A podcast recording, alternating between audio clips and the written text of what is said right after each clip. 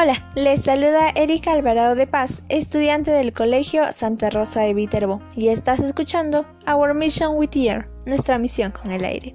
Bienvenidos a nuestro tercer episodio. El día de hoy les traigo un tema muy importante y sobre todo interesante. Como siempre les hago la misma pregunta. ¿Pueden identificar de qué hablaremos en esta oportunidad? Si estás pensando acerca de la alimentación saludable en nuestra familia, te doy mis felicitaciones, pues estás en lo correcto. Pero primero te voy a dar a conocer nuestros subtemas, los cuales vamos a tratar en este podcast. Son cinco. El principal es la propuesta para una alimentación sana familiar. Después te voy a dar algunos consejos para un estilo de vida saludable en familia. Seguido de esto te voy a dar a conocer algunas claves para una alimentación sana.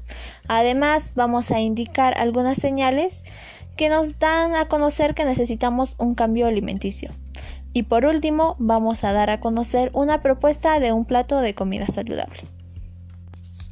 Lamentablemente estamos viviendo una situación muy difícil en cuanto a la alimentación en nuestro entorno familiar.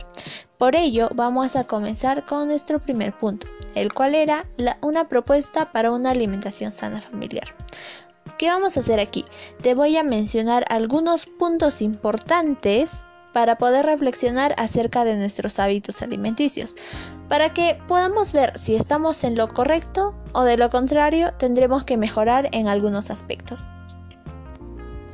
El primer punto que te voy a dar a conocer es acerca de un límite un límite que tiene que estar relacionado a nuestra ingesta calórica diaria, puesto que las grasas no deben de superar el 30%. Asimismo, la sal no debería de sobrepasar los 5 gramos, sin dejar de lado los azúcares, que no deben de pasar los 50 gramos. Ahora, es muy importante comer frutas, ya sean frescas o secas, también las verduras, legumbres o cereales integrales. Te aconsejo que no consumas muchas grasas industriales. ¿Por qué? Porque estas no forman parte de una dieta sana. Y por último, te recuerdo algo muy importante. Deberías de consumir al menos 5 piezas de hortalizas por día. Bien, ya terminamos con nuestro primer tema. Es momento de pasar al segundo. Consejos para un estilo de vida saludable en familia. Ahora, sabemos que es muy importante tener un estilo de vida saludable, porque estos comportamientos nos permiten prevenir o reducir las posibilidades de contraer enfermedades degenerativas, coronarias y cardiovasculares, sin dejar de lado obviamente a las enfermedades crónicas. Por ello, te voy a recomendar poner en práctica las siguientes propuestas. La primera, ejercer actividad física. Sé que lo he mencionado y sé que te lo he repetido, pero créeme que es muy importante, al menos deberías de practicarla por 60 minutos, es decir, una hora diaria. Ahora, también deberíamos de cuidar y centrarnos en nuestro equilibrio emocional, sin dejar de lado un buen balance energético, es decir, debemos comer la misma proporción de energía que gastamos cada día. También poner en práctica diversos tipos de técnicas culinarias saludables día a día. Y por último, hidratación. Sí, hidratar nuestro cuerpo correctamente tomando al menos 4 o 6 vasos de agua diariamente. Sigamos con nuestro tercer subtema, claves para una alimentación sana. ¿Qué vamos a hacer en este segmento? Vamos a dividir nuestro subtema en cuatro secciones. Cada sección va a tener una idea principal. Empecemos con la dieta. La dieta se divide en dos, saludable y no saludable. La saludable principalmente protege de la malnutrición y algunas enfermedades, mientras que la no saludable representa el riesgo para la salud junto a la falta de actividad física. Es momento de seguir con la ingesta calórica diaria. Como ya lo mencioné, las grasas no deben de superar el 30%. La sal la sal no debe superar los 5 gramos, así como el azúcar diario, que no debe de superar los 50 gramos. Prosigamos con los principios básicos de una alimentación saludable. Ahora, tres puntos muy importantes. Comer frutas frescas y secas, verduras, legumbres y cereales. Otro, consumir 5 piezas de frutas y hortalizas diariamente. Y por último, evitar las grasas tipo trans. las cuales, como ya lo mencioné, no forman parte de una dieta saludable. Para finalizar este subtema, te doy a conocer los consejos prácticos. Son cuatro. El primero incluye frutas, verduras y hortalizas frescas o crudas y variadas en las comidas. Segundo, evita consumir alimentos de altas grasas saturadas. Lo mejor es separar este componente de la carne y usar más los aceites vegetales. Tercero, reducir el consumo de productos con alto contenido de sal, sodio o potasio. Es mejor consumir alimentos con bajo contenido de estos componentes. Y por último, reemplazar alimentos o productos que tengan alto contenido de azúcar. Es mejor cambiarlos por frutas frescas. Llegó el momento de seguir con el tema que más me causa interés, señales indicadoras de un cambio alimenticio. el primero, la presencia constante de fatiga o cansancio por la falta de nutrientes vitales.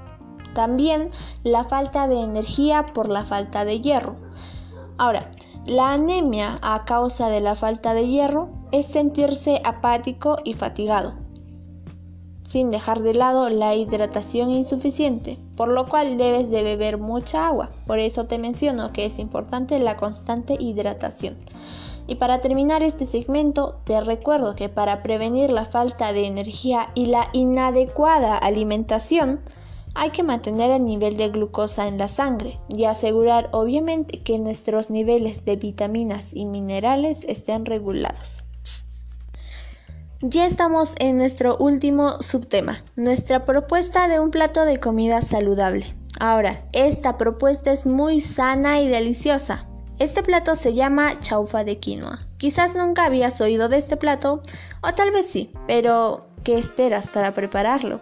Los ingredientes que vas a necesitar son una libra de filete de pollo cortado en cubos, 4 cucharadas de salsa de soya, 4 cucharadas de aceite vegetal, 2 huevos los cuales tienen que estar ligeramente batidos, 2 dientes de ajo picados, 2 cucharaditas de, jengibre o más conocido como kion rallado, media taza de zanahoria rallada gruesa, media taza de apio picado finamente, 2 tazas de quinoa cocida la cual debe de estar fría y 2 cebollitas verdes picadas. La preparación de este plato es muy sencillo. Primero tienes que sazonar los cubos de pollo con una cucharada de salsa de soya. Luego vas a agarrar tu sartén y vas a ponerla a fuego medio, calentando una cucharada de aceite. Vas a agregar los huevos y vas a dejar que se cocinen sin revolver para que se pueda formar una tortilla. Si deseas puedes voltearla para que se cocine de ambos lados. Luego la vas a pasar a otro plato y la vas a cortar en tiras o en cuadraditos.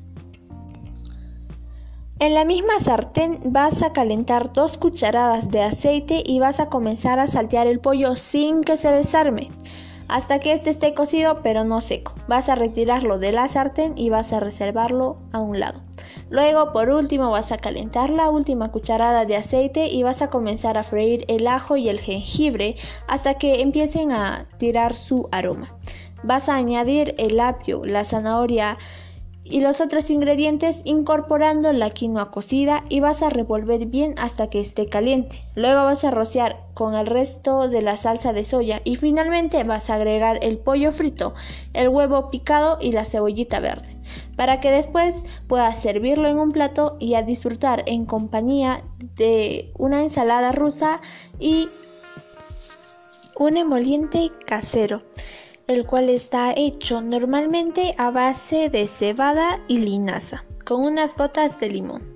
Déjame recordarte que el emoliente se ha convertido en una bebida muy popular aquí en nuestro país por su gran sabor y aporte medicinal. Con todo lo dicho anteriormente, vimos que la alimentación es un tema muy importante y más si es en nuestra familia. Estoy segura que después de escuchar este podcast vas a generar reflexión. Todo esto para poder frenar este problema que gira en nuestro entorno.